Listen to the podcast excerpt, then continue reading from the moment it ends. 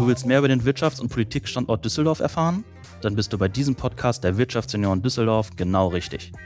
Wir hinterfragen Themen kritisch und gehen in den gemeinsamen Dialog mit Unternehmerinnen, Startups, Politikern und unseren Mitgliedern. Hör rein und überzeug dich selbst. Hallo und herzlich willkommen zu einer neuen Folge Auf ein Alt mit. Heute trinke ich ein virtuelles Alt mit Benjamin Jakob, dem Gründer und Inhaber der Firma Benfit. Hallo, lieber Ben. Hi, freut mich heute dabei zu sein. Ja, schön, dass du heute dabei bist. Ähm, eine neue Folge aus dem Bereich Startup. Ihr seid ja ein in Düsseldorf gegründetes Unternehmen und um dich erstmal ein bisschen besser kennenzulernen, starten wir mit unserem Speed Dating. Bist du bereit? Selbstverständlich. Wer ist Benjamin Jakob in drei Worten? Mm, fokussiert, ehrlich, authentisch. Was war die wichtigste Lektion oder Erkenntnis in deinem Leben? Ähm, aus der eigenen Passion ein Business zu machen, beziehungsweise ein Business Case zu entwickeln und ja, jetzt gerade dazu zu stehen, wo wir stehen. Was würdest du deinem jungen Ich raten? Also du, du bist ja noch gar nicht so alt, aber wenn du jetzt ein junges Ich von dir treffen würdest, was würdest du ihm mit den Erkenntnissen von heute raten? Ähm, in der einen oder anderen Situation etwas entspannter zu sein. Okay, das ist äh, spannend, da werde ich gleich noch mal ein bisschen nachfragen. Wir als Wirtschaftsjunioren sind ja ein Netzwerk junger Fach- und Führungskräfte. Was bedeutet Netzwerken denn für dich? Austausch auf Augenhöhe ähm, und im besten Fall mit gegenseitigem Support. Okay. Und zu guter Letzt, was ist dein Bezug zu Düsseldorf? Heimat. Das ist deine Heimat. Du bist also in Düsseldorf geboren. Ja, 100 Prozent. Niederkassler ähm, und in Düsseldorf groß geworden, umgezogen irgendwann nach ähm, Bild eine lange Zeit und jetzt wieder zurück nach Oberkassel. Okay, also nur einmal über den Fluss gehüpft und jetzt wieder zurück. Ähm, das ist ja ist wirklich ein starker Bezug zu Düsseldorf. Deshalb hast du wahrscheinlich auch hier gegründet, die Firma Benfit. Ähm, wenn ich mich richtig informiert habe, könnte man doch eigentlich sagen, du warst Influencer, bevor du das Unternehmen gegründet hast, oder? Ähm, grundsätzlich schon, ja, aber ich glaube, ich habe äh, das relativ früh verstanden, ähm, die Reichweite für ein eigenes Business zu nutzen und im Endeffekt eigentlich ein Marketing zu machen, das ja heute mehr oder weniger gang und gäbe ist, was natürlich dann nochmal andere Kaliber wie Capital Bra und Shireen David und so auch ganz gut nutzen. Und ich glaube, das habe ich relativ früh für mich als äh, guten Case im Bereich Business gesehen.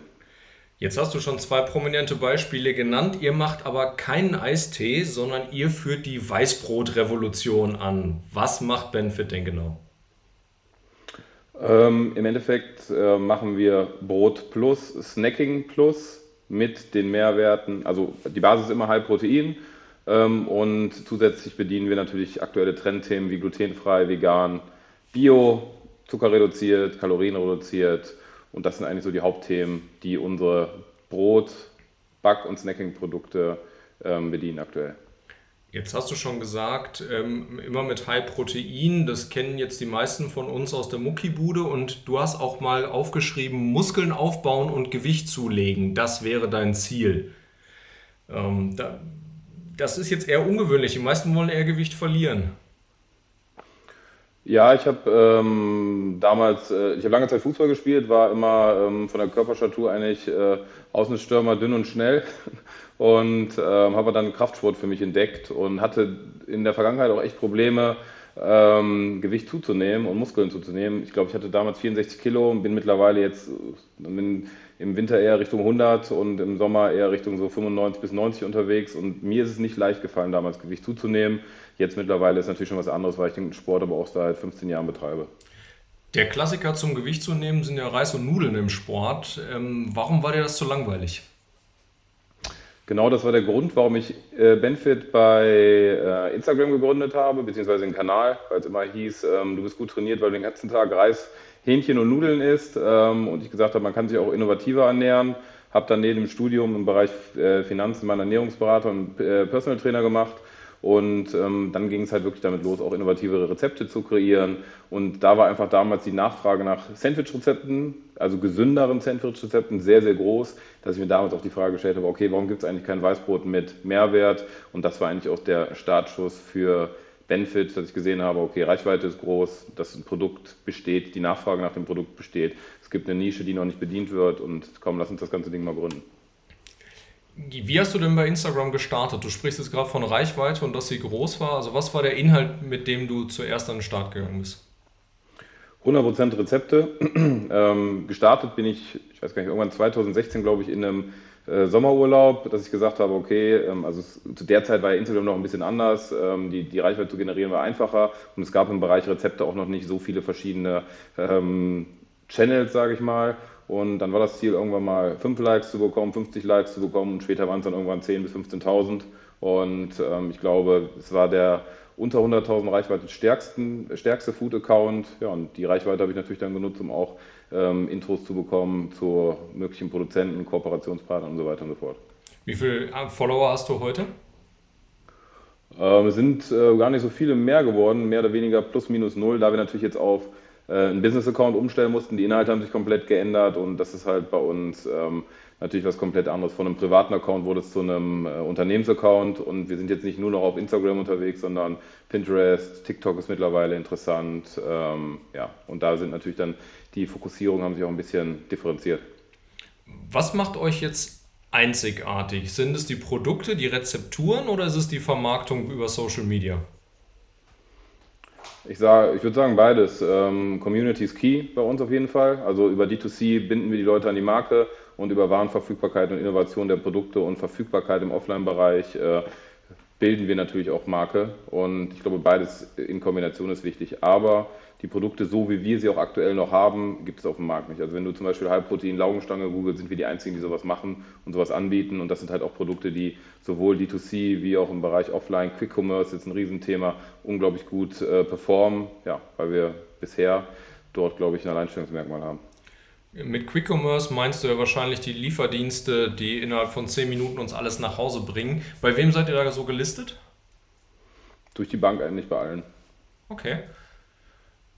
Würdest du sagen, das ist ein Geschäftsmodell der Zukunft oder es geht eher wieder zurück zum normalen Supermarkt? Oh, ich glaube, wenn wir die Erfahrung haben, äh, beides. Ne? Also ich bin jetzt, ob das Geschäftsmodell nachhaltig rentabel ist, ich glaube, das müssen die Leute aus den Geschäftsmodellen dann eher beantworten, aber ähm, grundsätzlich glaube ich, äh, nicht nur seit Corona besteht auf jeden Fall eine Bereitschaft dafür und ähm, muss sagen, dass ähm, Zielgruppe in den Bereichen für uns natürlich sehr, sehr interessant ist. Nichtsdestotrotz, aber genauso das Offline-Geschäft ganz normal ähm, ist für uns auch sehr, sehr wichtig und ich glaube auch in der Zukunft weiterhin wichtig. Äh, nicht umsonst bauen wir aktuell unseren komplett eigenen Außendienst auf, weil das natürlich auch ein Merkmal ist, um in dem Bereich nachhaltig Erfolg zu haben. Jetzt hast du Profitabilität gerade schon angesprochen. Habt ihr den Break-Even schon erreicht?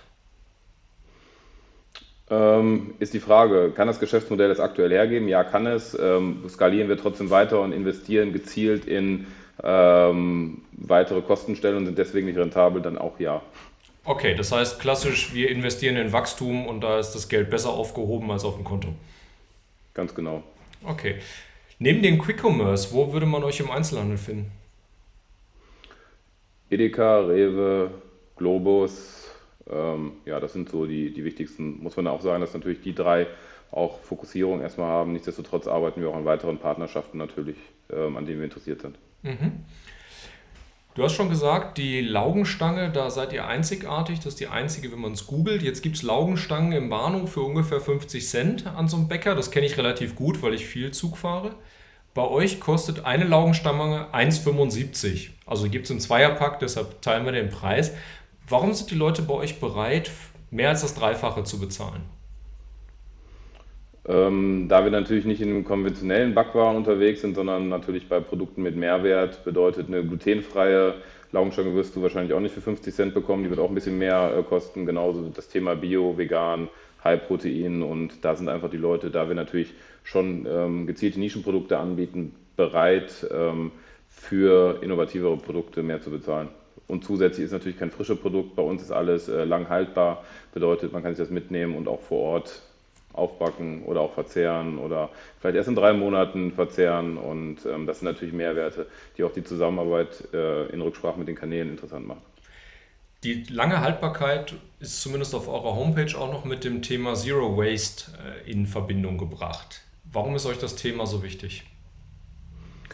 Ähm, weil ich glaube, ähm, oft vergessen wird im Bereich Food, dass äh, zum einen natürlich Recycling und äh, Plastik ist ein sehr, sehr wichtiges Thema ähm, und da auch für die Zukunft innovativer aufgestellt zu sein. Aber ähm, ich glaube, jeder, der im Bereich Food unterwegs ist, weiß, wie viel ähm, wirklich frische Nahrungsmittel ähm, täglich weggeworfen werden und nicht verzehrt werden. Und bei uns ist eigentlich in dem Bereich äh, Zero Food Waste angesagt, weil alles, was wir bestellen, auch was wir auf Lager haben, geht 100% zum Endver äh, Endverbraucher.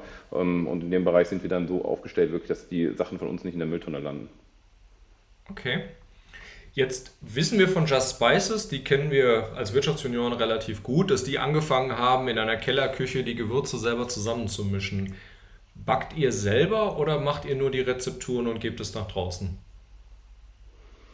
Ähm, wir haben eine eigene RD, bedeutet, alle Rezepturen stammen von uns und dann geben wir das sozusagen mit entsprechenden Partnern nach draußen und äh, ja, sind dabei in Kooperation sozusagen drin, dass es für uns produziert wird. Aber ja, das ist so der Weg eigentlich, den wir normalerweise gehen. Okay, eure RD-Einteilung, habe ich gelesen, hat 50 Produkte mittlerweile entwickelt.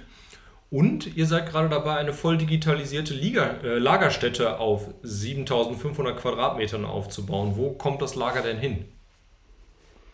Äh, wir haben das Lager schon. Ähm, die 7500 sind leider zu klein geworden und äh, wir sind in Krefeld ansässig und ziehen jetzt um. Das werden dann so 12.500 bis 15.000 sein, weil die ähm, Mengen und ähm, die Palettenlagerung natürlich auch fürs Offline-Geschäft, also LEH, äh, Retail, zu groß geworden sind, um das hier zu lagern. Und wir ziehen aber eigentlich nur gegenüber in die andere Lagerhalle, die dann fünfmal so groß ist. Wie, wie verteilt sich bei euch das Geschäft so zwischen Online- und Offline-Handel? Ähm, letztes Jahr war es 70 noch online, 30 Prozent offline. Wir stehen gerade aber aktuell 50-50, ähm, so ein bisschen beim Switch, weil wir natürlich sehr, sehr viel in unser ähm, Offline-Sales-Team investieren und dementsprechend natürlich auch andere Umsätze da erwirtschaften. Also der äh, neu eingestellte Key-Account oder Vertrieb, der rechnet sich dann schon und, und macht Erfolge. 100 Prozent. Also wir sind in dem Bereich, dass es so Richtung 35, 50 Leute Ende nächsten Jahres sein soll. Und ich glaube, wenn die sich nicht rechnen würden, dann würden wir was falsch machen in dem Bereich. Ihr habt euer Büro in Düsseldorf, euer Lager in Krefeld. Du selber bist Düsseldorfer, deshalb ist die Antwort wahrscheinlich einfach. Aber warum habt ihr in Düsseldorf gegründet? Ja, das stand eigentlich nie zur Debatte, weil ich natürlich Düsseldorfer bin, mein Leben lang in Düsseldorf gelebt habe und ähm, deswegen der Firmensitz auch Düsseldorf ist. Und wenn Düsseldorf so attraktive ähm, äh, Quadratmeterpreise für Logistikhallen hätten, hätte wie Krefeld, dann wären wir wahrscheinlich, ohne despektierlich gegenüber Krefeld zu sein, weiterhin auch in Düsseldorf dort. Ja, also ich glaube, eine Lagerhalle rechnet sich in Düsseldorf nicht wirklich. Was muss denn außer den Quadratmeterpreisen für Lagerhallen am Start-up-Standort Düsseldorf noch verbessert werden? Hm, ich glaube, wir sind ja gerade Teil vom äh, Scale-Up-Unternehmen oder vom Scale-Up-Programm eher, nicht Unternehmen.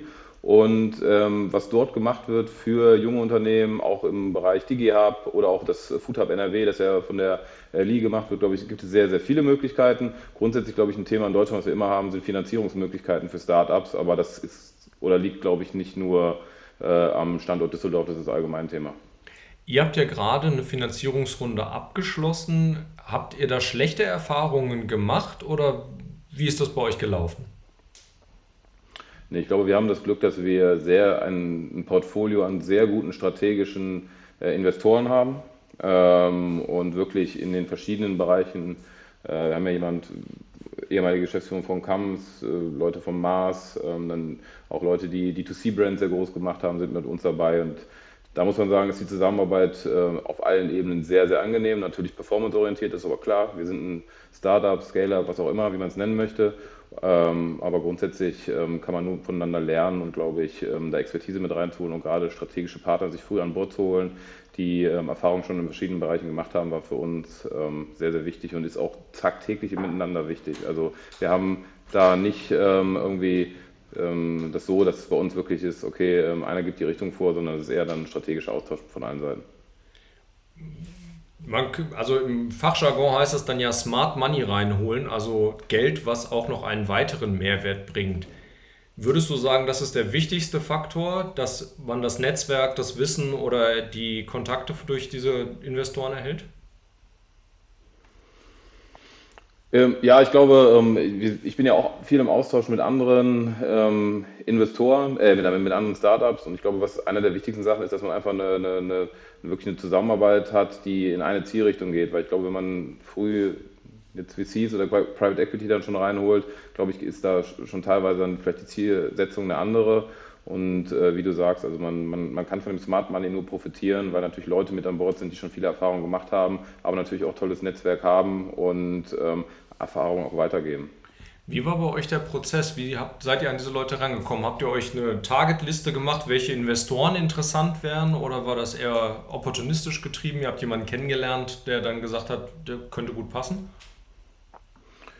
Ich glaube, die ersten Sachen waren wirklich so, dass man mal geguckt hat, wer, wer könnte es machen, dann auch mal einfach äh, Blinklinks angeschrieben hat. Ähm, aber nach und nach bekommt man natürlich immer mehr Netzwerk und hat auch dann zwischendurch auch öfters schon mal Gespräche, dass man sozusagen on speaking terms ist und sagt, okay, zum jetzigen Zeitpunkt passt es noch nicht oder wir brauchen einfach gerade auch äh, keine weiteren oder der Cap Table ist aktuell so, wie er auch in Ordnung ist.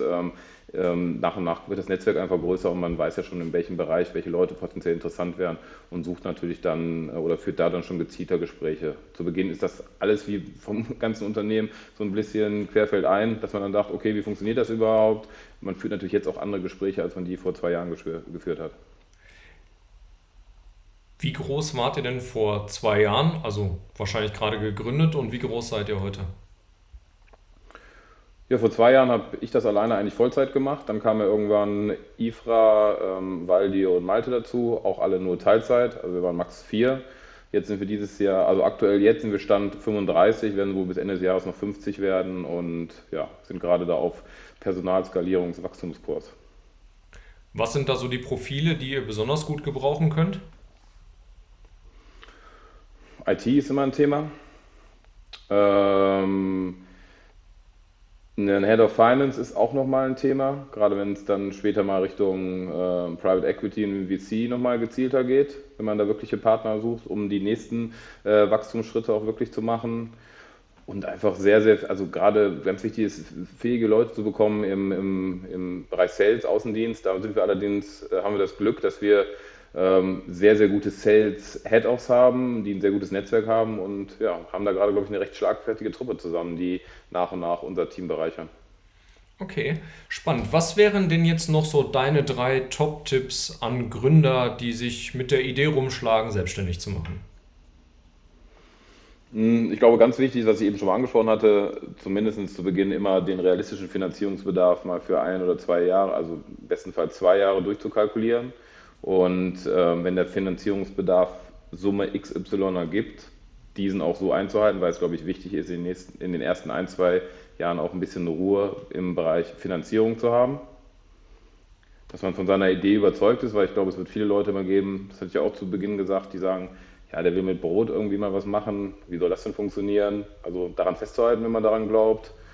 Ähm, und drittens glaube ich, ähm, dass man auch bereit ist, mal hört so ein bisschen plakativ an, aber auch schlechtere Phasen durchzumachen, weil das ganz normal ist, wird immer wieder Rückschläge geben und wenn man von seinem Ziel äh, überzeugt ist und fokussiert ist, dann glaube ich, ähm, hat man gute Chancen, auch als Startup oder Unternehmer erfolgreich zu sein.